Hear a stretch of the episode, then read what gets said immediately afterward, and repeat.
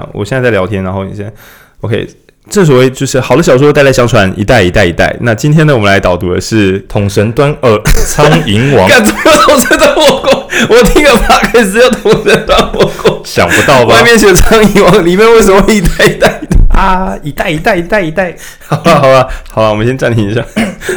OK，好，大家好，我们是影书店。那刚刚呢，是我们在测试麦克风的时候，因为我们今天两个人都有戴耳机，所以我们刚才测试录音的品质跟耳机的状况。那在测试的时候呢，就是录一段什么同声端火锅代代相传，那跟我们今天文本可以说是几乎没有关系。我们本来在开玩笑，是说今天要导读的小说叫做《苍蝇王》，那毕竟经典小说嘛，就是一代一代一代的传下来。那在录这个玩笑，希望大家不要退我们的订阅。对，我们今天还是会认真导读的。好。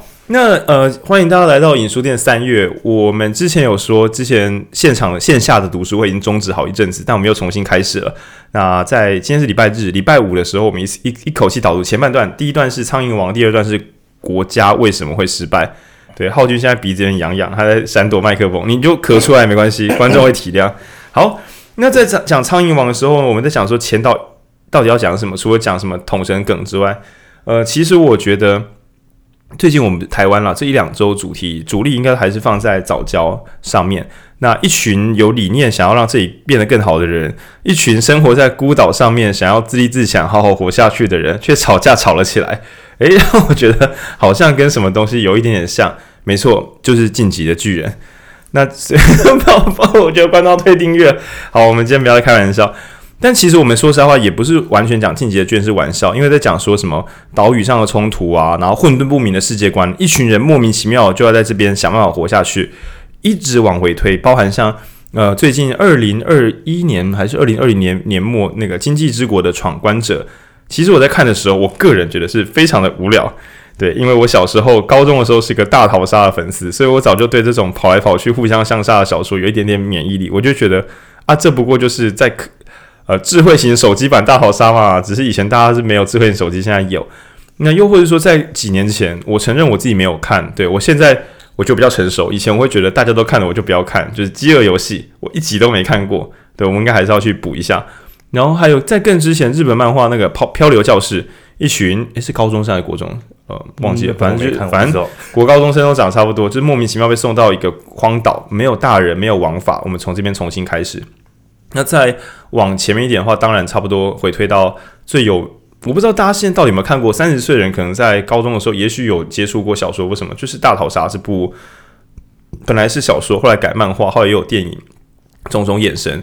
那我我我自己没有看，我我《刀剑神域》还没追了。浩君是一直是跟我说，包含像什么传到什么网络，你说那个网络游戏世界，然后被困在里面，那只要在里面死掉，就会真的死掉，就是你真的荒岛。哦，就是这个荒岛是数位荒岛，被送去另外一个，嗯，怎么讲，伺服器或什么的，死掉就算死掉了。嗯，不是贪婪之岛哦，贪婪之岛，诶，贪婪之岛算吗？哦哦，诶，它其实也是传，其实也是哦，其实也是哦，对外的连接是断掉。所以种种就是到一个新世界，这边有一个要理解的规则，以及大家这边想要合作，但是最后可能一时压力太大或怎么样的裂解开来，互相相杀。其实最后往回推，应该都可以回到呃《苍蝇王》这本小说身上。对，那很多后面小说的原型可能也跟这个相关，比如说分成两派，一派是比较温和，想要建立秩序；一派是比较呃有权力欲望、比较暴力的。在《动物农庄》里边应该也有类似的这个派系之分。好，那我们今天呢，呃，先跟观众讲一下，我们今天哦，好像是我们影书店第一次导读小说，对对，第一次，第一次，所以我们必须先跟大家诚实的讲，今天会爆雷哦。就是还没有看过《苍蝇王》。呃，如果你个人对于阅读小说的乐趣这件事情是有一点小在乎的，我觉得小这部小说虽然是传统的小说，也带着浓浓的说教意味，蛮值得自己读一次。对，我觉得算好看。对，所以如果你还没有看过小说，我建议你今天就先在这边按暂停，或是你不要按暂停，你就下次来回来重听，你又可以再听一次一代一代一代啊，也是不错。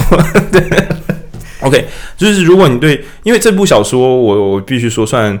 中等以上算好看，剧情转折是不错。虽然有些用字有点旧，但是如果你呃买个电子书啦，就是重新看一下它的电，嗯、那算旧翻译版吧。对，里面只有一个错误非常有名，就是我们等一下会讲到一个眼镜凸透镜、凹透镜，只有这个地方好像没有改掉。其他文字上来讲，我觉得都还算是可读性是高的。啊，也就是说有很多小说虽然很有名，但读的时候我我我们会诚实的跟观众说，听我们这集就好，现在别看，这个很痛苦。好，那我们就先这个防雷线已经下了在三十秒左右，我相信大家能闪的就闪。严重剧透，严重剧透，不喜者勿入。对对对，就是透到一个没有东西可以，嗯，就你已经没有什么可以在自己知道了的程度，所以就好讲讲到这边。那我们我们请等一下浩君是我们的导读者，就先聊一下《苍蝇王》这本小说的主结构，然后我们再慢慢的跟着讲这本小说对当代还有。我们跟呃另外一本书叫《国家为什么会失败》嘛，我们可能也稍微聊一下彼此的观点等等等等。呵，好，那我觉得还是先以这个《苍蝇王》的开场来讲，他们其实一群小朋友正在搭乘一班班机要逃离他们战争的场所，但是遇到了空难，然后就很神奇了。这个空难是有限空难了，大人都摔死了，小孩都没事的有限空难。我觉得一开始有看的时候觉得最怪的是小孩一个都没摔死，而且看起来都好端端没受伤。对，好，但不解释神秘的力量、科技力或什么的，就全身而退。好，那呃，小孩子们他们主要只分成两种小孩子，一种是十二岁左右的大孩子，那另外一种是六岁左右的小鬼头。那故事中就，就我们的视角都是小孩，但是故事中因为他要把大人都排除嘛，所以又分成有行为能力的小孩跟无行为能力的小孩。对，那故事的开端就从一个海滩开始，有一个呃小帅哥，对，他在故事中直接有讲了，这个小帅哥拉尔夫，小帅哥，那跟另外一个有气喘病、戴着眼镜的小胖子，那这个小胖子的名字叫呃。故事中一直没有提及他本名。对我，我我本来想说，因为小猪小猪大家已经叫很久，所以我一直想说，呃，我个人很不太会记人名，所以我以为是我忘了。就回推的时候，原来是根本从头到尾都没有出现过小猪的名字。所以故事告诉我们，就是霸凌做得好，绰号不可少。如果你今天想要弄一个同学的话，你就叫他绰号，到毕业的时候，毕业纪念册他都不记得他的名字。那总之，小猪这个角色就是这样的悲情角色，对，悲情角色。嗯，一开始的时候我就说，哦，诶，为什么他自我介绍讲小猪？反正就是说，哦，大家叫我小猪，然后但我名字好像不是，就不是这样。我很讨厌人家这样叫我，我觉得这个人真的是很容易被霸凌的，就是起手不叫自己的名字，叫自己叫小猪。我看过这部作品，他的电影版，那他那个小猪演员在电影中的形象，呃，我就就这些政治不正确，请大家想象一下，你国小里面看起来最会被霸凌的那个小胖子，大概就是那个样子。嗯。要记住哦，不是小胖子，因为小胖子也有可以作威作福的小胖子，技安型小胖子，但是他是被霸凌的那种。对，但是另外一种是被霸凌型小胖胖子，然后他就起手叫小猪。到剧中前，他一直叫大家不要叫他小猪，但是好像也没有很讨厌大家叫他小猪，就这样子一直到结束。OK，好，那这个小帅哥拉尔夫跟小猪在海滩上走的时候，他们发现了一个很漂亮的海螺。哦，这篇真的就是 神奇海螺，突然出现了一个闪亮亮，他说是奶油色的海螺，但其实呃大概就是接近金色的样子。那大家可以想象，这个沙滩上有一个金色的海螺。那拉尔夫这个时候就看到海螺，他想说，诶，这种漂亮东西，好想收藏起来。这个时候，小猪他在故事中代表是一个有智慧的象征，那他就跟拉尔夫讲了，你要不要试着看看吹海螺，看看把它吹出声音。因为其实拉尔夫还不知道怎么使用它。我这个小猪人是很聪明啊，博学多闻，有读书，所以会被霸凌。我小时候还好没被霸凌。总之呢，他就跟这个拉尔夫说：“这个海螺，你不要看它漂漂亮亮的，它好像可以吹出声音。”吹海螺，这这真的是真的就是这样。因为现在吹海螺好像有讲是讲干话，不是什么吹牛、吹狗螺、吹不一样不一样。对，他就说你要吹吹看这个神奇海螺呢。那我自己第一次看这个角落这一段落时，我心想：你们真闲呢，就是刚空难完的小朋友。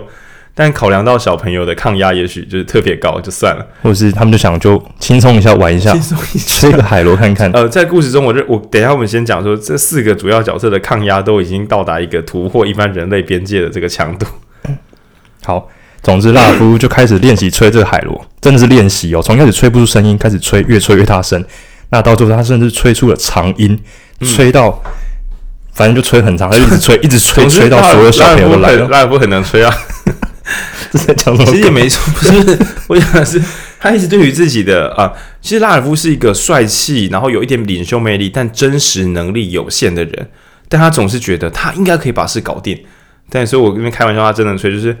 他好像可以号召大家，但其实他没办法掌握其中的真正的机制，所以只能够有一个表面上的服从。嗯、那你可以想象，在这个岛上有一个可以说话说很大声的人，哦，这边真的是很大声哦，大声，超大声。那想象看，我们如果今天是一个国小生或国中生，在荒岛上，然后听到一个很长的、听起来是人为的声音，正常来讲你会怎么做？就是其实就过去看看嘛。那去的时候发现，哎，不是什么怪人，就是我们自己人。那于是大家聚在一起，所以全部的人就在海边的海滩上聚集在一起。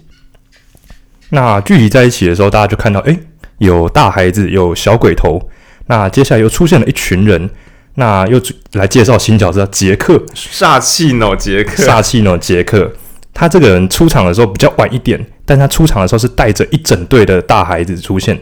那这个大孩子的特征就是，他们全部的人都披着一样的斗篷，穿着一样的制服。艾尔迪亚人，呃、是吧？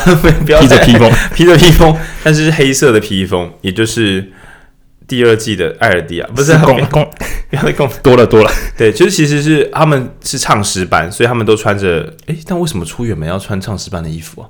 他们应该是本来的制服，还是他们本来就要去前线唱诗啊？啊但其实是其他的小朋友在遭遇海难之后，他们其实很热啊，就脱掉或者在玩水什么。哦、但是这些唱诗班的还穿的整整齐齐的，接受领导。对对对，就是有有纪律。那我有看别的评论有说，呃，这本书有稍稍的一点反宗教，就觉得说，就是那种大家的那个啊、呃、秩序或什么的，可能是跟。就有有一说说他是跟宗教宗教战争的那种一群有秩序的人，但是其实充满的就是暴力，在隐、嗯、藏的暴力，对，这、就是别人讲的，别人讲的。OK，总之，呃，帅气的黑杰克，帅气杰克，杰克带着一群黑衣人就这样来。那你可以想象说，这这气氛其实有一点点这个角头感就就出来了。他带着一堆小弟就过来。那接下来呢，我觉得就是杰克之所以，嗯、我们直接爆雷了，拉尔夫是拿着号角的王。那杰克呢，是拿着刀的王，因为杰克一开始他就一把小刀，他象征的武器或武力等等的。那杰克带着一群人，然后靠近拉尔夫这边。那接下来，在这个神秘的讨论之中，他们就等于是海滩开会了，嘿，大家聊一下聊一下。那弄到最后有一个画面是，嗯，诶，他们先定定秩序。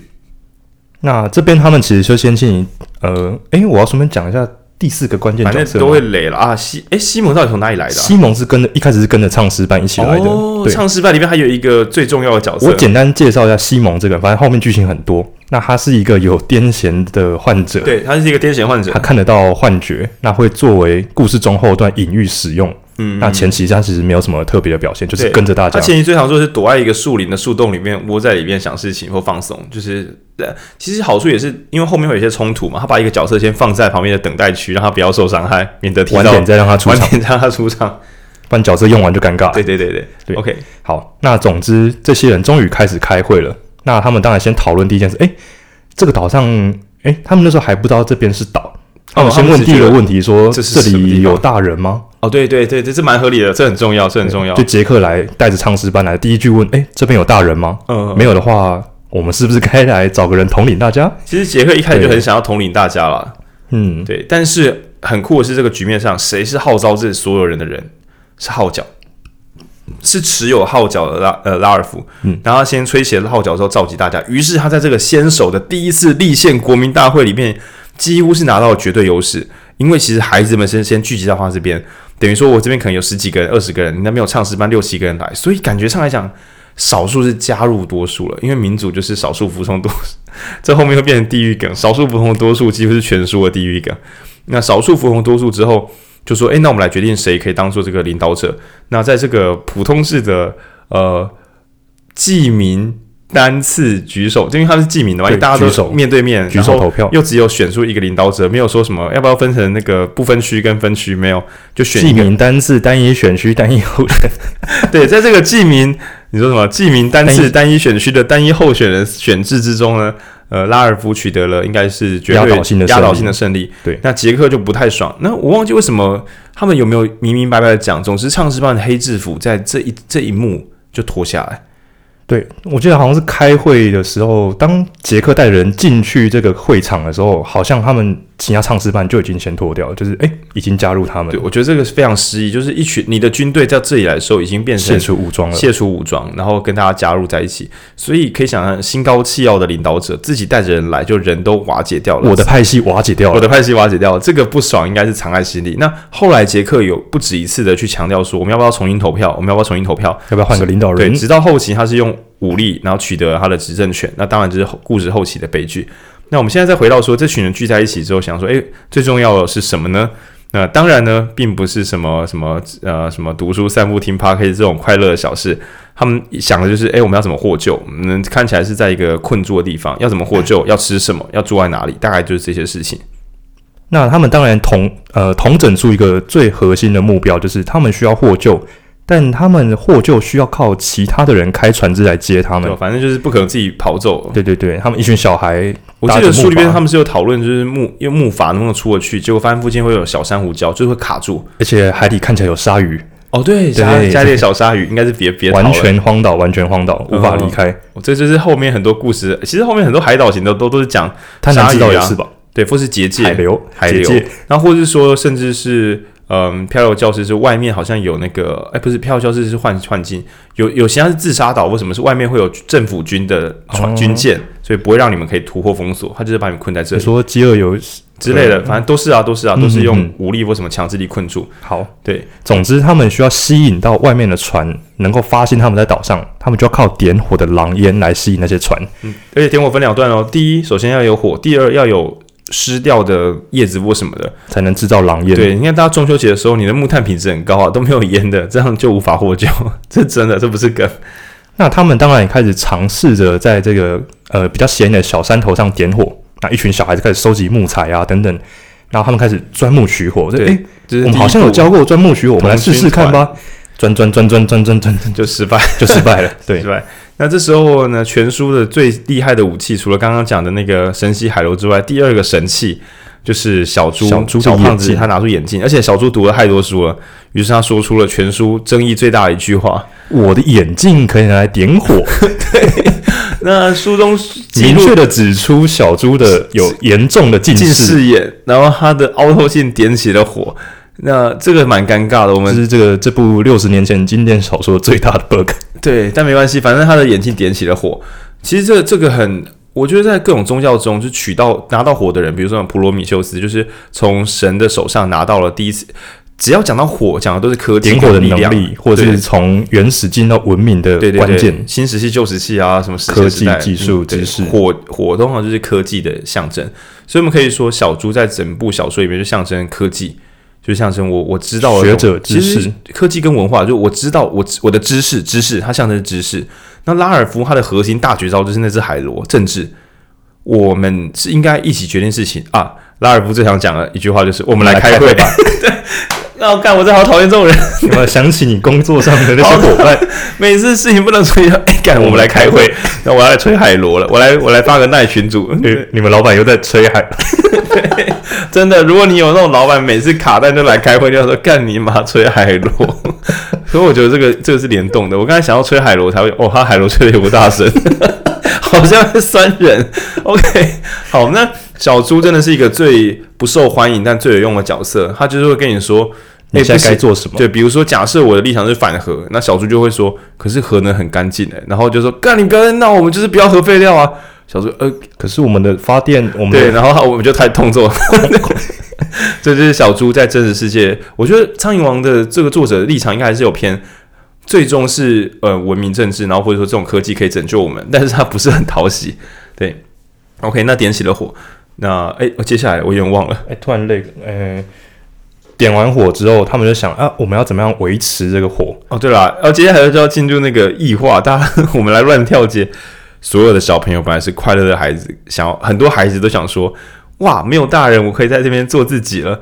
但是呢，我们前面在自由的宅廊里面有提过，没有国家的地方就没有秩序。我们虽然彼此好像是自由的，可是自由并不包含什么。饮食的自由、喝水的自由、被救的自由都不存在，你必须自己去争取，因为你还没有建立一个好的政府机器来帮大家做服务。所以这时候，这群孩子虽然初次拿到民主的权利，但他们很快很快就发现，看这个有麻烦了。对，因为公共建设不能够说我需要马路，好，那谁来干？谁来干？而是我们自己要干。对，所以他每次开完会之后，最大麻烦是书这边很多次写到，开会讨论出来的东西，大家都不去动手努力。打嘴炮大家都会，投票大家都会，但真的说要干什么的话，其实小小孩都是无用的。那在社会上的话，你就会想说，哇，这个这样子翻译起来很酸啊。大家每一个人都能投票，但真的能够让大家过得更好的人，就只有一丁点儿。你是说每次不不不，先先先对，就是投票是基础权利，所以我觉得这部最酷的事情是，他没有禁止十二岁以下投票权。对吧？连小鬼头都跟着投票。所有他讲小鬼头多小鬼头，就是六岁会吃那种烂烂野果啊，然后落赛啊，然后大便还大在自己的居住住宅区附近，这种真的是根本就没有行为能力的小孩也可以投票。就像，先不要，先不要。哦哦，多的了，多了多了多了多了。对对对。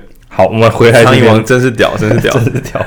对对，那生完火之后，他们开始哎分配说，哎，那我们是不是要找人来固火？那或者说其他基本的生存力。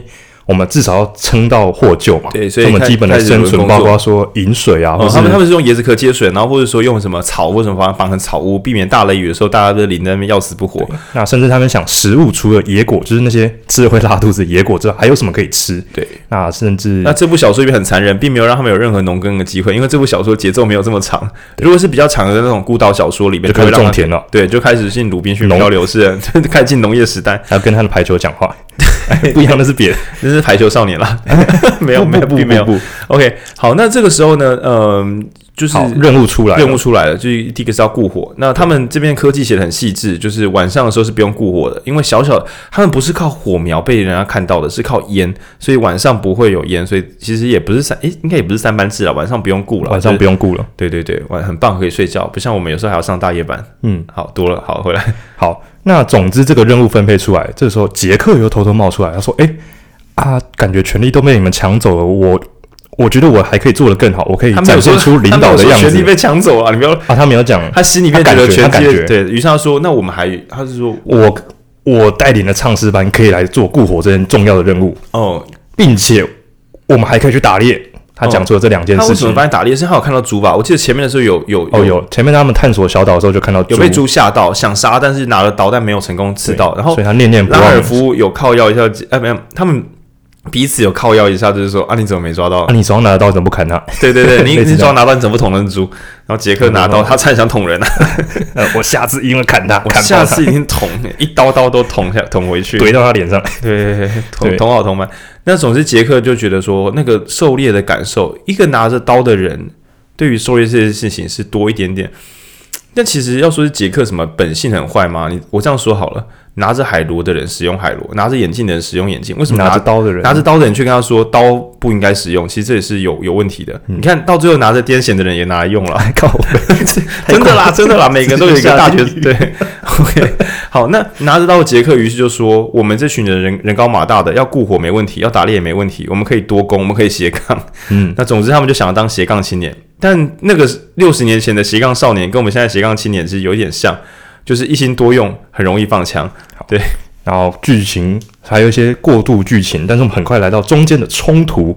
这一天，拉尔夫在海滩上走，想事情的时候，看到，对，吃着吃着火锅，唱着歌，远方有船出现了。哦，你可以想说，如果电影啊是九十分钟，然后在三十分钟你看到有船出现，你就想说，应该会有个转折吧？欸、应该这里不会让他上岸，不然。对，因为电影还有一半以上要演。那有船过来啊，身为一个智慧的领导人，他就想说。干爽了，要结束了，我们要回家了。然后就回头一看，哈，没有烟。我们我们的烟怎么熄掉了？没有烟。对，那当然就是很生气的跑回去跟大家大吵架。这个时候，我小说这边写的很好。他跑回去的时候，另外一边的杰克到底在干嘛呢？难道在种魔豆吗？这样就并并没有。杰克带着他的唱诗班第一次猎到野猪。有一点惨，因为野猪野猪还是有牙齿或是会撞，所以他们是有点小受伤。但总之成功的刺中野猪，把野猪杀死，然后扛回来了。所以可以说是一群大丰收的人。本来想说，哎，你看我拿到新的案子，然后回来之后发现公司财报，公司已经被法拍掉。我觉得那个画面，呃，我可以稍微讲一下故事里面这段剧情，就是拉尔夫回到那个点火的平台上，发现火熄掉，而且没有人在顾。这个时候，远方传来歌声。杰克带着唱诗班，列着山猪，快乐的唱着歌，列着山猪，唱着歌，慢慢的走回来，回到平台上。本来想被称赞，本来想被称赞，而且他们一看到拉尔夫说：“哎、欸，你看我们猎到猪，开始讲他们刚刚猎猪的过程。”但拉尔夫的表情不太对劲，其实那种有点感伤，就是说，如果时间差错开一点点的话，说不定大家会觉得哇，我们彼此都可以。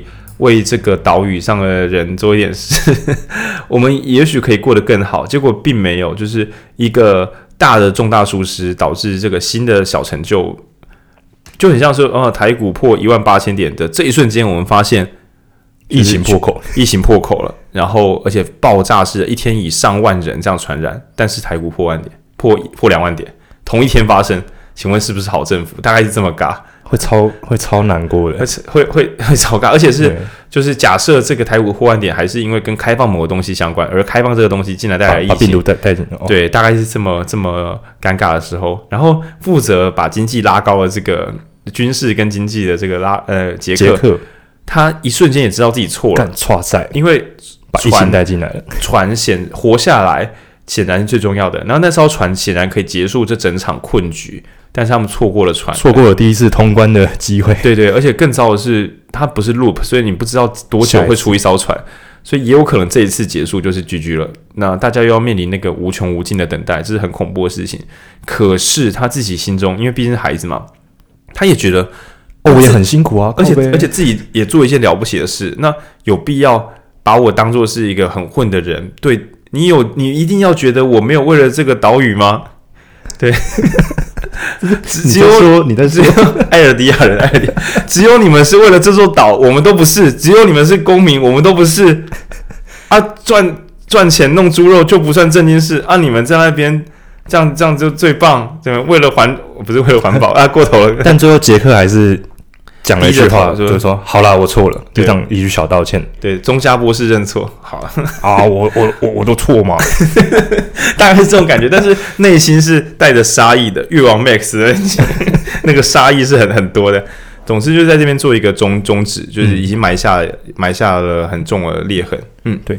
那拉尔夫在这次事件之后也发现说：“哎、欸，其实大家心思好像都没有那么团结凝聚。虽然开过会，但大家好像都在想别的。”于是他要认真的再召开一次会。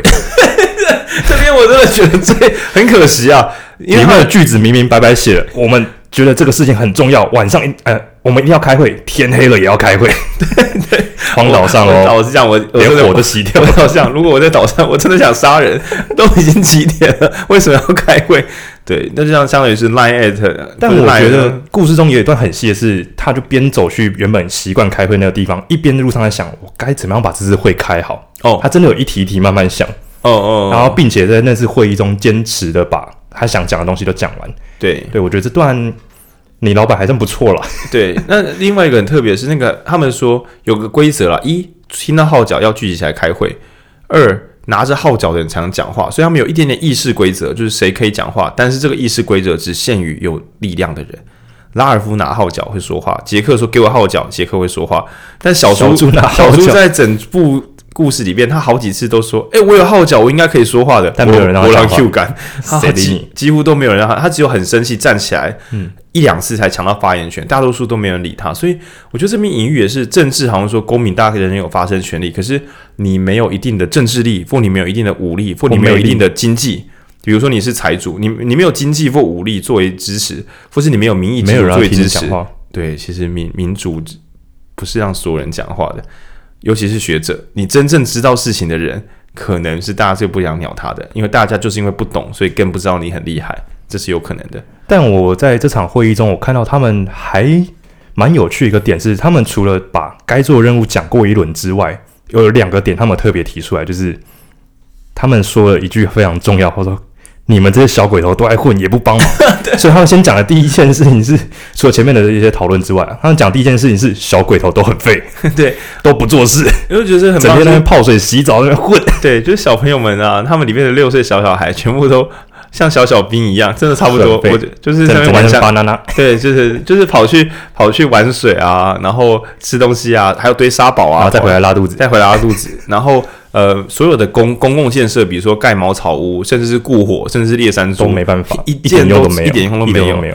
然后开会的时候，也都是一群就是不二样的跑进来，然后他们有放那种大型的木头当椅子，然后还会在那边玩到这玩到摔下去。开会的时候，你就想象你现在公司在开会的时候，有人一直把你的椅子翘两只脚，然后跌倒。我 看我 真的杀，真的是杀，真的要杀人。对，那这就是我们的公民素养，公民素养。对。那在这个会议里面，他没有再多提到一件事情，是除了那些民生啊、获救啊、基本建设等等的，他们又提到另外一件事情是，呃，小鬼头有害怕的事情，他们发现岛上好像有会害怕让大家害怕的东西。对，那这个地方我我觉得要提小猪一个很棒的点，就是他那个时候有小鬼头想讲话，但是又不敢讲话。小猪做了一件事情，他带着海螺放到小孩身上，带着小孩讲话。那我觉得这是现代公民里面可能是公听会我们给予。小鬼头讲话的一个象征。你比如小鬼头，你可以讲说比较没有这么专业或没有那么有 power 的人，他有一些想法。那其实，嗯，我会觉得小猪他其实我刚才讲政治讲是政治力，但是我讲如果是讲政治制度的话，其实是小猪这边去带领出来的，所以他会知道说，所谓政治应该是让每个人都讲话。那所谓的生火应该是把火点起来，然后保护它，然后要放上湿的叶子。他完全知道每件事正确该怎么做。只是他没有那个煽动力去带领大家，所以小猪后面有跟拉尔夫说，就是我没办法，就是他有明白的讲，因为拉尔夫到后面到后期很崩溃，觉得他自己带领不了大家，但是小猪说你要撑下去，因为只有你才有机会带领大家，这个是我做不到的事情啊。于是他们开始讨论了，到底是什么东西让大家害怕？是岛上的野兽吗？还是什么？就大家都觉得好像有鬼有鬼的，在这个晚上的时候，觉得这个岛上不干净，怪怪的，怪怪。终于轮到了西蒙出场。对，那我们先讲在这个会议，整个故事我们分三段哦。第一段等于是重建秩序嘛，大家掉到岛上想说来生个火，一切好像有希望。然后第二段火熄了，大家开始吵架。但二跟三中间还有一段想要起死回生，本来大家快吵到崩盘了，但这时候有开一次最后一次的最后一次的大会，全民国民大会国民大会最后一次，最后一次。那这时候有一个角色叫西蒙，西蒙他终于要开始发挥他的隐藏功能，他在会议中。那时候大家小孩在讨论说，到底是什么东西？是岛上野兽？是什么？晚上好像有东西在我们外面，很可怕啊！叭叭叭。然后这时候西蒙讲出一句剧透：会不会那些怪兽其实就是我们自己呢？对，我在 十二岁的大孩子，我用电子书在看的时候，我有划线，然后我真的我真的有画起来，我就太超出戏，我真的超出戏了，因为他仿佛对着观众说。会不会那个怪兽就是我们自己？他要剧透大家，我们就是怪兽，让我有一种那个第四面墙大突破的感觉。对，我看好像看到死侍的那个恶棍对我说：“其实怪兽就是我们自己哦。”那你信不信呢？对，让我看感觉像烘焙王的基德，其实怪兽就是我们自己啦。嗯，但是呢，这句话太在那个故事的脚本中，小孩子、大孩子听的都公山小，就是就是很像有一个人发言了嘛，他说：“哦，就就晃过去了，然后一哄而散，一哄而散。”对。那这个西蒙在前面的时候，他有一个角色，一个一个重要性是杰克那一帮人有猎到一头母猪，一头慈爱的母猪。那那头母猪想保护小孩，但是最后是小孩小猪跑掉了。但是不，这是真的小猪，真的小猪，不，对对，不是那个，不是那个角色的小猪，是真的野猪的小猪，野猪的小猪。OK，小野猪，小野猪，小野猪。OK，那那头母猪被杀死之后，头有被切下来，然后刺在木杆上面，那很多苍蝇附着在上面，也就是整本书的核心意象——苍蝇王。然后那个猪头当然就是一个死掉的生物而已，但是西蒙在偷偷的看着那个猪头，因为他是他在岛上前行了，对，然后看着猪头说，仿佛觉得这个猪头好像对他说话。你可以想到那个很可怕的、恶心的符号，然后很多苍蝇，大只的苍蝇在飞，粘在猪头上变黑压压一团，然后又就是散散开又合起来，所以在一个很糟的天后跟精神压力下，西蒙癫痫发作，那。感觉这个苍蝇王对他说话，讲一切都会毁灭，等等等等的一些负面表述。那总之，西蒙开始觉得，嗯，好像我能够理解一些大家不能理解的东西，嗯，并且他在这边并没有害怕或退却，于是他开始也去试图探索岛上的怪兽。对，那这边呃要讲一个点是，呃，本来大孩子们都不怕怪兽，但有一天怪兽真的出现了。呃，是固火的人还是怎样？忘记是固火的人在。呃，一个呃早晨，反正他们准备要点火之后，发现，因为他们晚上是火会直接放空熄掉，免得让火灾。他们前面一开始就火灾一次，对，火灾过一次，对。然后在某一个晚上，其实，在第三人称视角、全全全全知视角中，有一个用飞行伞的，有他前面有先写到，飞行员，飞行员跳伞下来。那所以，其实，在晚上的时候，他们就看到。有一个就很大的黑影，跟一个人在上面甩动或什么，就很恐怖。在山上山顶上，而且看起来像人的形状，有时候会坐起来，有时候躺下去，然后后面很大的影子在晃。对，然后就有两个顾火人吓爆。对，然后下来的时候就跟他们的杰杰克跟杰克跟拉尔夫说说，哎、欸，有鬼有鬼有鬼，真的有鬼。大家一起上去之后，哎，干有鬼，真的有鬼。所以就全场大逃窜。然后这时候大家想说，完了完了，我们的点火处有恶灵或是不知道什么东西，而且看起来是不能靠近它，所以。就就他们本来要放弃上面那个地方，对。嗯，那这个时候他们也真的真的起了争执跟冲突，然后最后杰克说：“哎，那既然不能，我们没办法没办法靠点火获救，那我们是不是该有想其他方法？”总之，他们的集团在这边正式分裂成两个群体。对，一个是杰克率领的唱诗班跟其他英勇的孩子，他们想要保护自己，因为就是说他们觉得要获救这件事情越来越越来越困难，越来越困难。那不如就是先想办法活在这个地方，而且在物资条件很差的情况下，第一次猎猪成功，拿到猪肉有油脂，可以烤出香香的味道，相当于是你在岛上，你整个都能够吃那种水果摊剩下烂水果，您吃了一个多月之后，可以稍微吃一下烧肉店的肉 的这个精神差距。对，那一两口应该都会让大家觉得说，好吧。剧中有反复的提到，小猪跟拉尔夫其实蛮毒烂杰克，但每次去都还是会吃人家的烤肉。就哎呦哎，拉尔夫，我我我们还是去跟他们拿点肉来吃好了。对 对，我是可以，我是不觉得这是什么懦弱行为。如果我十二岁，我也会想吃啊，开玩笑。其实我我二十，我三十二岁，我还是觉得吃啦吃啦吃啦吃啦吃啦吃啦吃烂野果。对，那最后在这边呃。呃，他们在分裂成两派之后，其实杰克那边啊，他们虽然有办法猎到山猪，但是他们没办法自己点火。哦，于是他们已经撕破脸了，所以他们不敢说脸了。你借我一点火，他们不想。那于是他们就直接出发，在月黑风高，呃，我不知道我们月黑风高，就是晚上深夜。然后，呃，杰克他们因为猎猪的压力，跟他们一开始的时候，他们为了猎猪，反正猪都会发现他们，所以他们有把脸涂黑。他们有试过涂别颜色，但终究是他们在做迷彩。对，因为他们一开始好像是涂红还是什么忘记了。嗯，黑色啊，涂黑比较好，对对对，涂黑比较好。总之涂油彩。当然，这个变成人化身为野蛮人或野兽的这个隐喻也是非常非常明显。总之，杰克这派的人已经变全平时都是画着迷彩的这个战斗模式，就祖灵上升模式啊，已经变成那个已经设法让自己变得更有勇气一点点。然后他们在晚上的时候就突袭拉尔夫这边的小阵营。然后也一开始是抢火，那到最后甚至有抢眼镜。总之他们先抢到火，然后一样回去呃煮他烤他们的山猪肉。那当然小猪跟拉尔夫也又去又去吃了。对对对对对。那后面就是为了更更完整的权利，所以他们去抢走小猪的眼镜。那到这边的话，故事张力已经拉得非常非常高，因为小猪这边他们没有办法点火，那就不可能可以获救。他们又很不放心杰克那边点火的稳定能力，因为。不是有就好，你必须要能够一直有能够起狼烟的呃堆状物，不然有时候点，有时候没有点，其实这就是在送死。对，最后如果资源用完，就会死在这里。对，那于是嗯，小猪跟拉尔夫这这边有三个故事线哦。小猪跟拉尔夫他们就是好吧，那我们去谈判。但我记得那时候拉尔夫还是抱着我们去找他聊一聊，聊一聊，其实就是想开会，他想要民主解决一些问题。那杰克那边就是以逸待劳嘛，反正他们就守在自己的一个高处，然后有自己的猪肉等等等等。那第三个支线是西蒙，神秘西蒙，在他觉得哦，听说有一个恶灵在上面，那不妨去看看。所以同步的，他也去往那个山丘的上方平台去看看那个恶灵、那个鬼、那个神秘的东西到底是什么。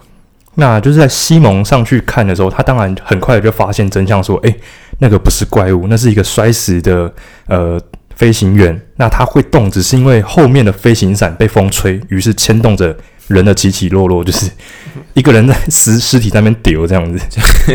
应该是他挂在树上了，嗯，应该绳子被缠住了，所以风在吹的时候，呃，降落伞就勾着他身体这样晃动，就很像大型的黑色影子，然后跟一个人的身体在摇晃了，对。”那西蒙为什么不会害怕？就这样子能够看懂这一切，这个抗压我们就不再讨论。十二岁的孩子，对，总之他看完之后，而他甚至还帮把绳子解开，解开，对，他把它放从树上放下来。在读书会的时候，有同学表示：“哎呀，他这是不是做一个很错误的决定呢？”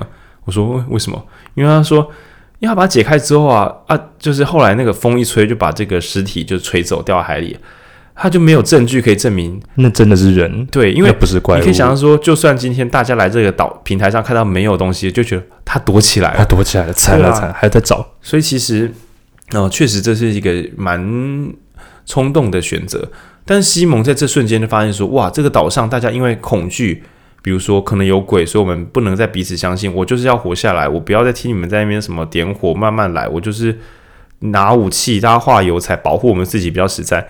那也许这些这些西蒙认为说，就是因为大家没有看到这个真相，对，所以大家才会吵成一团。只要拿到这个真理，只要能够传给所有人，大家又有机会可以好好的相处，那就往山下跑。对，那那这个时候，呃，暴风雨突然刮了起来，那他就在暴风雨中开始往山下跑。那因为暴风雨的关系，其实山下孩子也有点害怕，他想说：“哎啊，岛上的怪物会不会趁着暴风雨来？”那这个时候，杰克为了展现出这段，我觉得有点冲，有点突然了，有点突然。总之，大家就是为了说我们不要怕，然后就开始跳战舞，跳战舞，毛利人跳战，围圈跳舞，就是帮全场上 buff，把攻击力往上升。然后我们在海滩上，因为他们不敢靠近森林，因为觉得山顶。但是在他们上升攻击力的时候呢，他们的智力就是下降下降。那所以这时候在山上有一个东西往他们冲，在暴风雨中视线非常不清楚的情况，就想象他们你那种开车啊，那个叫什么？呃，豪雨特，雨刷雨刷全开都还看不太清楚路的那种超级大雨，就你雨刷开到极限才勉强看到前面一点点那种大雨。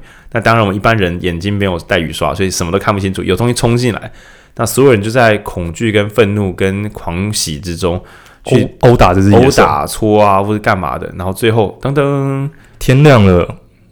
啊，其实西蒙，他其实没有写西蒙，他就是天亮了，大家就是就是散掉了。他没有讲很清楚，但就是大家都知道做了什么事，但是都不讲。我这边顺序讲错，其实应该是西蒙先被杀死，嗯，先被杀死，然后他们才就是又撤开来，然后最后小猪跟拉尔夫这边才谈说，我们好像那时候做错了什么事。呃，拉尔夫想要讨论这件事情，因为民主就是要公开透明，面对这一切，但是小猪以他的。广博的学士说：“先不要，你这一开口承认我们也杀了人之后，我们的政体就完全瓦解了。因为我们的对方不讲道理，但如果我们讲道理到让我们的政权瓦解的话，对方拿到政权应该就会更不妙。就相当于是，如果你的政权要对抗另外一个邪恶政权，但你的内部有人贪污了，内部人可能就会说：‘等一下，等一下，我们先不要举报这个人，举报这个人，我们的。’”我们离台湾独立就越来越远。哦，有你又超破梗了，干的对，就是我们这边的政这边的政党就瓦解，而这个瓦解会导致对方的势力又变得更稳健，那这样一切就更没有希望了，所以要吞下去。然后拉尔夫其实有点快受不了，吞吞吞不下去，他就觉得，可是我们做错事了，我们做错事，我们做错事了，转型对不起我们的选民，对，对不起我们的，对不起我们这些小朋友或什么的，他承受不住这个背负，这个背负黑暗，对他太太痛苦了。那小猪就跟他说：“可是只有你做得到，对我，我我没办法带领大家，我没办法。”这个他说的其实只有啊，小猪说的只有你做得到。其实，在最一开始就有提过类似的概念。嗯嗯嗯。他那时候把海螺交给拉夫说：“你来吹，我有气喘，我没办法吹，但你一定可以吹得很好。”哦，就是隐喻很深的，就是一开始就提过。就人家说我是我有我是学者，我有真理，为什么？可是我有我我有科系跟知识。可是我没办法讲给所有人听得懂。你讲话，大家才会听得进去。对，就是为什么我以前都觉得候选人啊，一定要选很完美的、很棒的候选人。但有时候候选选呃政治家的工作就是召集人民的意志。至于政治家本人是不是很懂呃天文地理啦、物理化学啊、道路啊、经济啊一回事，那个专业可以有专业幕僚来处理就好。但政治人物本身就是为了让大家信任而存在的，所以这时候专业幕僚小猪就跟拉尔夫说：“你要上去选，对，只有你，你要你才能够选得赢，你选赢了才有用，才才有未来，才有才有未来。”对，但是拉尔夫这时候已经对自己快失去信心了。但小猪帮他打气之后，他们决定：好吧，虽然我们出了一点状况，但是呃，还是要日子还是要过下去，所以就决定去走中最后一最后一场剧情。他们决定去去人家的阵营前面。对，吹海螺，真 的真的，天哪！拉尔夫在对方的堡垒前面大吹海螺，我们来开会。对，天哪！两个人去找对面全部人，相当于是就是对方已经变军阀割据了，已经有武力了，然后已经有枪炮弹药了，然后你跑去对方前面说：“我们来开会。”哎，我来发太尉通知单。就是他对政治的也算是政治某一种政治的。信徒了，他相信政治可以解决一些问题。对，那这时候呢，小杰克这边人就会觉得，干，有什么毛病？有什么毛病？你的海螺在我们这边不管用。对，他只有说你的海螺在我这边不管用，所以我觉得这确实很像是军阀时期的时候内战军阀。那你说民主政治，你是民选出来的，OK，好，那关我什么事呢？我们随便，我们这边没有这个规则，那就谈谈谈。那在一些互骂啊、吵架之中。那山上的人有一个角色，我我名字我忘了，罗杰，他其实是蛮隐藏的关键反正，就是一个坏，对，大家可以回去翻这个罗杰。对，那罗杰呢就做一件鸡巴事，就在吵架的时候，大家不是冲动嘛，小朋友嘛，冲动，他就去松动一个小木头结构。总之，他们在山上有做一个防御工事，是大颗的石头。那应该是本来在那边，然后我觉得小朋友推不上去，反正就是他们把大石头松开，让它往下冲。那大石头就沿着坡道往下，就像打保龄球一样的滚下来。那击中了这个从头到尾都很认真，但真的是衰到爆炸的小猪。小猪被一撞击之后，不是碾死在地上变肉酱，它是被冲撞，然后跌到悬崖下面，那摔死在下面，所以应该是没救了。那这边还有带一个特写，因为小猪拿着这个。海螺，他已经失去了眼镜，但还有还有海螺。在这个时候冲撞的时候，据嗯小说中怎么写的？就是小猪被岩石冲撞，然后因此摔下悬崖。那他手上还带着海螺，但是海螺跟着他一起掉下悬崖的时候也摔碎了。对，这边就是有下一个特写。我们一开始的时候像是一个，因为说人类为什么一开始会有民主？为什么会愿意一起开会选择什么部落酋长？好像。也许是个巧合，就是总是要有人带领大家，不然就搞个办法。那也许就是啊，大家决定是谁就是谁，可能是举手，也可能是互相指一指，或是筹钱，不知道不知道以前是怎么做的。但总之，人类聚在一起选一个领导者这件事情就很自然的发生了。但这些到底怎么发生，我们不是很清楚。但同时，有时候他会突然就大家这个一起选一个领导者这件事情就这样子瞬间瓦解，也没有人可以守得住。嗯，曾经大家聚在一起努力，但下一瞬间，这个号角已经完全粉碎了。那这个象征太过明显，人们再也无法彼此一起讨论，一起决定怎么决定自己的未来。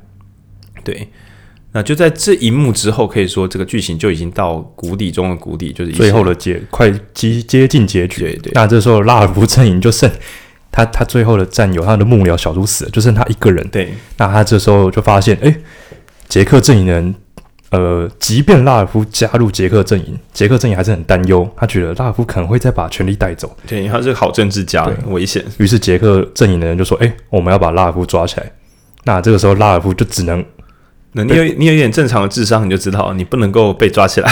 被抓起来大概就是游戏就结束了，应该死定了，所以就开始逃。那这边的话也有一个呃，为了把为了抓到拉尔夫，所以有了点火能力的阵营，杰克阵营。就在岛上开始认真的点火放，因为一开始躲在树林里真的抓不到人，那就越越战的游击兵抓不到，对对，抓不到，点火烧你的树林，放火烧，所以可以知道说这个军阀已经失去理智，因为树林的缺乏，然后跟树果的缺乏，其实也是自我毁灭，甚至烧完动物，你你真真的没东西吃了，对对，所以为了为了去呃杀掉反抗政权，不惜毁掉自己的生存空间，就是真的是内战，真的是内战。那就在这个后半段，最后有一小段故事是拉尔夫在岛上，就是跑来跑去，冲来冲去，想办法让自己活下来。那就在绝望之中的一个转角，因为他已经跑到海滩，从树林里跑出来，跑跑跑跑跑，跑到海滩上。那一个转角，这个故事就突然结束。那拉尔夫在跑过一个小沙丘的时候，就看到，哎，前面有一个人是大人，他穿着英国的军服，海军。他就发现有大人。那后面追着他的小孩子，本来很凶很派的巴嘎就哎哎哎哎哎，干大人大人，全部都呆住。那这个时候，那个英国海军他讲了几句话，我觉得每一句话都非常关键。他先问说：“哎，你们在战争吗？还是游戏？”因为因为类似这样问。哎，我经常说：“你们在玩吗？你们在玩吗？” 对对，就是这些小孩子。生存游戏嘛，其实不是游戏，这些小孩的生存战，对，在大人的视野中，仿佛是在玩一样。对，那这小孩当然一句话都答不出来，然后大人又问了第二句：“你们这边是谁领头的？”拉尔夫那时候就很痛苦了，开始慢慢哭。他说：“是我。”那其实杰克有追上来，他本来想讲话，但他说：“呃，他一句话讲不出来。”他也承认了这个场子可能还是拉尔夫是头。对，那我觉得这个海军讲的第三句话，其实我觉得最。感触最深的，他对着这些小孩子说：“你们是英国人吗？是英国的孩子吗？我以为你们可以做得更好的。”嗯，那整部呃故事就到这边。这是最后一句台词，后面就是拉尔夫很难过的哭。那后面还有一个小隐喻是军舰就这样子开走了。那作者有补上一个小小的一个一个注解，就是这些孩子获会获救了嘛？但是又有谁可以救得了这些大人？因为这个军舰继续开下去，并不是要什么回家过年，也是要继续投入战场。我们看这些小孩子在岛上相恨相杀，很可惜，很蠢。但这些大人又何尝不是在做差不多的事情？那说好的让所有人过得更好，怎么会搞成这个样子？所以算是一个，呵呵呵这算 good。一般来讲，祸就是 good end，但是你要说这一层这个苍蝇王 good end 也是讲不太下去，更何况战争也还没结束。让我想到有一个近年的电影，近年的电影有抄这个结构。移动迷宫第一集逃出迷宫的时候，发现哎，所以外面还是另外一个大迷宫吗？这次是同一群孩子，他是一群人继续往下接这样，所以可以看到苍蝇王对大家的影响影响很大很深。好，那故事就就到就到这边结束。对，所以如果有认真的在参与台湾近年啊选举啊政治运动啊公民行动的人，真的很鼓励大家再重新看这部小说。呃，心情会很复杂，很很很沉重，很复杂，很沉重，很复杂。对，嗯，可以把自己过得好的人啊，有时候为了那些小朋友屁孩，那你给他们投票权，然后你又负担他们想投什么就给他们怎么投，但同时投出来结果也是这些大孩子在想办法。那你要说杰克是坏人嘛？他也其实。我个人认为，他还是比那些什么事都不做的小孩有用多了。他至少让大家有一度有希望，有肉吃，有有肉吃。而且，其实，在最终的那个悲，怎么讲，杀西蒙也算是比较像是悲剧啊，就是意外、意外、意外失误、意外事故。然后那个时候滚下来，要说是蓄意杀人嘛，也比较像是争执中。我觉得是第二次意外，就像是对空鸣枪打死人一样。嗯，对。那其实人类很多彼此的悲剧，会不会就是不小心生冲突，生到？超过界限了，所以有人对不起另外一方，那只好另外一方为了求自己的生存，只好再反扑。你可以想，在剧情的岔路不存在的岔路之中，拉尔夫也用小木木木头的木枪刺死了另外一个杰克的朋友，也有可能、啊。他只是为了求生存，这个彼此之间的相爱相杀。你要说哦，所以拉尔夫你杀人就是不对，可是我这么压力这么大。那其实是有谁一开始就愿意伤害别人的？总之搞到最后，一切都瓦解了。而唯一有机会的，可能是，嗯，小猪已经尽力了。我觉得他已经在全局中尽力了。那先知西蒙也认真的感觉到世界的真相，想要说给大家听。他是个哲学家，他恐怕也尽力了。那拉尔夫尽力尽力了吗？我觉得还差一点点，因为他的能力啊，对啊，所以我说尽力都尽力了。因为拉尔夫，除非他能够启动二度技能，就是他不只知道投票而已，他还知道。呃，怎么样提高大家的公民素养？怎么样让会开得好？或者是他不是只用单纯的投票，而是他愿意去聆听大家的需求。他不能够只想着获救是最棒的，就很像我们的领导者，如果今天想说经济是最棒的，或是今天想环保是最棒的，人权是最棒的，他只想着某一个东西是最棒的，这不是一个好的政治家，这只是你对某一个领域有偏好。你觉得某个东西最高信仰，你固然固守你的信仰，可是你这样只是西蒙或小猪的角色。今天你能够领导所有人，你就要想，所以所有人要的是什么？总合起来又能够往好的方向走，该怎么做？而不是我选择的好，所以你的坏就你自己来，因为这样子终究会造成可怕的分裂。那我这边想帮拉尔夫讲一点话，就是他在剧中有速度提过了一个台词，就是。是你们选我出来的，你们应该要听我的，但没有人要听他的。吵架的时候都跑光光，然后不然小鬼头也不理他，他超委屈。你知道他为什么当上首领吗？啊，为什么？他只是一开始有人叫他催海。啊，你叫我说我选选看啊，我就选选看啊，选完又靠北我。而且还有一个细节就是，他们其实一开始说要讲首领谁是首领的时候，杰克有跳出来说想当首领。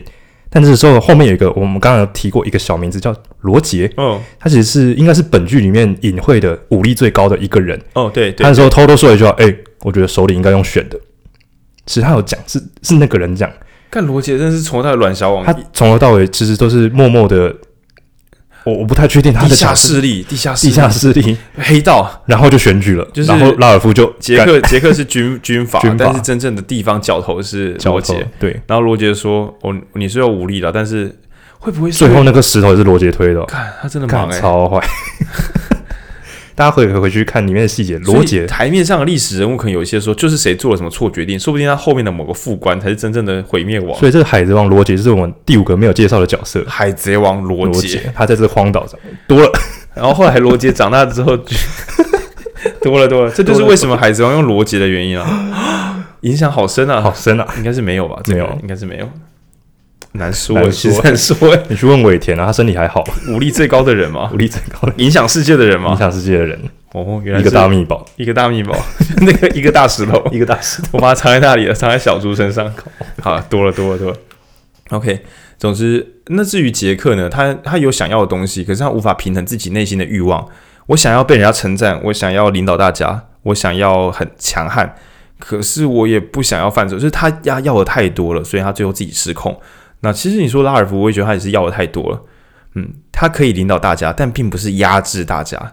他能够让大家一起开会已经很了不起了。可是他后面，我觉得他有点想是他得到了小猪这个学者跟他讲的东西，所以他说我要拿这套正确的东西，看看我要实践这套正确的东西。大家应该一起来实践看看。对，他，他要的太多了。那西蒙的话不敢说他要的太多，只是他缺乏能够怎么讲？他其实我我觉得他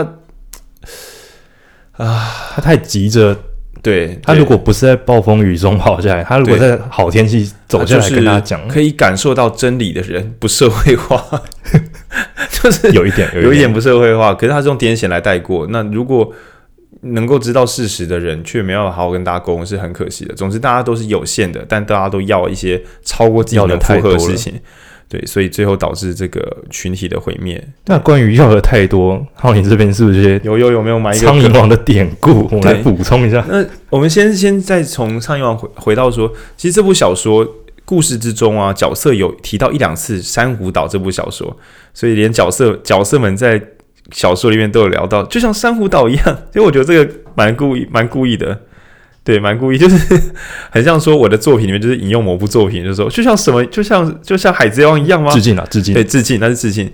但是珊瑚岛是一部比较良善的小说，就相当于是多人版《鲁滨逊漂流记》，大家都想求生，大家好来好去就一起合作。就是说，今天鲁滨逊不是只跟着一个排球在那边做朋友，而是真的有两三个好朋友一起活下来。那作者高低呢就觉得，哎呀，那我家贺人有这么美善嘛，所以就让开头的时候开在说实在话。他们所落在的岛屿就是一个珊瑚岛，对，就是它旁边就是珊瑚礁，所以我们再把孩子放在这个有食物，猪也杀了死，而且不会晒死你的这个，还有淡水，还有淡水，好东西都给你了，好东西都给你了。然后我倒要演一个故事给你们看，它其实还是很危险。我要看到 大开杀戒，血流成血流成河，哦、真的是天哪、啊、天哪、啊！对，那所以一开始是以珊瑚岛为一个良善譬喻，那最后堕向混沌。哦，我今天在导读之前，我有问一下浩君说：“诶，你知道苍蝇王是什么吗？”然后我以为要聊要聊猪头或什么，但是苍蝇王别西卜在如果大家自己 Google“ 苍蝇王”这三个字，你会发现说他其实在圣经里面应该算是真正嗯恶魔之王。就好像我们常会听到路西法大天使，但其实路西法在一些版本里面他说他是比较像丞相的地位，真正的地狱之王应该是别西卜这样的角色。但是他好像也是圣经使徒，反正啊，我对西方的这个圣神圣典故没有不同版本、不同源流，他的角色不太一样。但总之，别西卜他就是苍蝇之王。那在《暗黑破坏神》这部这个经典的经典游戏作品第二部作品，他今年呢也要 remake。在《暗黑破坏神》最后的那个魔王巴尔，他其实是 B A A L Bell，对，然后他其实这个就是别西卜的某一个字的翻译后面的后面的尾词，对对，所以他算是就是真正的呃，算恶魔之王。那别西卜呢？如果大家还对他不够熟悉，那他其实是七大罪之中的暴食。我在这边忽然发现说，哦，所以七大罪的团长是暴食哦？不对，不对，每一部作品，对对对，在圣经里面。暴食的别西卜，其实他是真正的恶魔之王，但是在那个卡通呃漫画七大罪里面，他是漫画吧？原本卡曼七大罪，卡曼七大罪里面他是愤怒才是团长，但是呢，今天如果在《钢之炼金术士》里面，他不是也用七个原罪吗？最强的是大总统是什么？不是大总统，是傲慢，是那个小孩，傲慢小孩，对，是最强的是傲慢。那大家都欧北好小，但原版的典故里面是暴食，很可能是暴食两个字听起来就没有很酷，嗯。但是我自己这样说查典故，我以前在讲课的时候，我发现暴食讲的不是大吃大喝，暴食比较讲的像是它跟贪婪有一点点像，但它比较像是过度的要东西，对，所以你可以当做是嗯，就是过度膨胀了，对，它跟傲慢不太一样，傲慢是我觉得我最棒，这边是我要更多，我要的更多，然后贪婪是跟金钱比较相关的，对，它这边是，可是，在钢炼里面的贪婪确实就有我们这边讲的暴食的这个角色，在《钢之炼金术师》里面的暴食是真的喜欢吃东西。但是吃饱，无穷无尽的。钢炼里面的总统他不是贪婪吗？总统是愤怒，愤怒，整个乱掉了。就干怎么乱？因为我觉得有时候你知道麻烦在哪里？大家都会混用情绪。贪婪的人也会愤怒，然后什么暴食的人最后也会可能会有就是嫉妒或什么，就大家有时候会全部都混在偷混血。对，但是原本里面的的普普西法，嗯，普恶魔普西法，他其实别普西别普西这样，他讲的是别西普别西普，就是要的比本来的还要多。对，所以我觉得，嗯，后面讲的每个角色他的悲剧都来自于这件事情，要的太多。对，那就跟现在政治人物，可是我觉得是超越极限，因为你不得不这样子，就啊，我觉得比较像是恶性的雪球。诶，我能够号召民众，我只好让大家有更多的民主权利。我有武力，我有一只刀可以伤害猪的皮毛，我不得不继续运用它去杀死一只猪。我有科学知识，我读过书，我不得不跟大家讲说，海螺是可以吹的。他忍受不住这个诱惑，就是知识的诅咒啊！他就是没办法忍的说，诶，我是不是要先判断吹了海螺会发生什么事？没有，他只觉得海螺可以吹，眼镜可以点火，他所有东西我知道，我知故我说，他不去考量后果。所有人都无法考量后果，因为他们手上有了工具，有什么工具？就像最传统的那个商管局说，你手上有一把锤子，什么东西你都会愿意把它当钉子这样敲它一下。你所拥有的工具成为你最大的限制。有癫痫的看到幻象的西蒙，今天是他找到了真相，但他今天就算看错，他也无法理解今天自己看的东西是有问题的。就算他看到真相，他也无法停下来判断说，我说这个真相又会带来什么后果。那所有人都是被自己的本能以及自己的技能驱动，然后去做这些事情。那就相当于是，如果我们不能够理解全局，只使用我们的本能去推动民主社会，就会出现就是 现在的状况。嗯，能够把话说得好好的，让大家听得懂，觉得我有这个说话传播的必要，即使传播会带来坏事。那拥有科学的人就觉得我要把真相说出来，即使这个真相这样说根本没有人听得懂。那总之大家都各凭本事。一起行动就会导致这个大塞车卡在一团。可是我从苍蝇王身上得到的一些比较麻烦的隐喻，就是有能力的人可能还是要考量这个能力会带来什么。嗯嗯，值得各位深思。对，那苍蝇王 呃别西弗他其实有讲到，在一个圣神话故事里面，就是耶稣的信徒跟那个别西弗的信徒一起祈祷，说谁的神才是真的。那最后在这场祈祷之中，你知道他们在比什么鬼东西吗？他们在比。谁的神？谁的信仰可以降下天火？谁的神是真的，谁就可以降下天火。我就会觉得，这种相当于说，你的教会，我们的教会来比赛，谁可以让核电厂爆炸？然后两边在那边祈祷。那最后确实有降下天火，但是却就是砸毁了祭坛，烧死了人。那我觉得这个神话故事应该也偷偷的跟在苍蝇王之中，他们生活一次又一次的在点火中出事，比如说。点火到烧起树林，或者是在点火中火熄灭，让大家吵架。火象征着是一个更高位阶的东西，谁是正确的？谁可以带给我们未来？那在这个争执之中，其实一次又一次的受伤。对，那今天大概就跟大家聊这部这个呃，诶，蛮难过的小说，一家子以前的经典政治小说《对苍蝇王》。苍蝇王六十年，代代相传，一代一代一代，一代，最后还是要回 所有的坐标。对，所有坐标都会回到这里，回到统神端火锅。然后，嗯，我我我我有时候会想说啊，像这种故事是写给小朋友看的，而且我觉得这一部是真真正正以孩子视角，没有太多像我觉得动物农庄给小孩子看就真的相对难懂，因为要我们还要演很演动物视角才看得懂。那小孩子看什么一九八四就更难懂了，就是比如说什么过去就是未来啊，历史是可改写，那些我觉得对孩子好像太困难了一些。可是。苍蝇王全部都用孩子的第一人称，他一直给我这种感觉，就像以前读那种呃《伊索寓言》《北风与太阳》，有时候我觉得长大的时候发现，大家小时候的故童话都没有读懂，别人已经在不爽，你就继续骂他，然后骂他的时候想说为什么你都不听，然后我想说啊，你就一直吹北风，他就把外套穿上去。你小时候是没有读过《伊索寓言》，但今天在苍蝇王这个故事上，更让我觉得这恐怕真的很适合当做我们的公民教材最。对，我们的国文课本应该放一篇这个。真的，我觉得公民呃小时候的延伸阅读教材，小朋友们如果有聊这个东西来探讨说，诶，那所以杰克应该什么都不做吗？所以杰克是错的吗？而让孩子们可以知道，他想做他做的事，只是后面犯的错。那或者是说，小猪就是嗯一一开始吹号角开会是对的吗？又或者说，如果是错的人比对的多，那这个民主还有价值吗？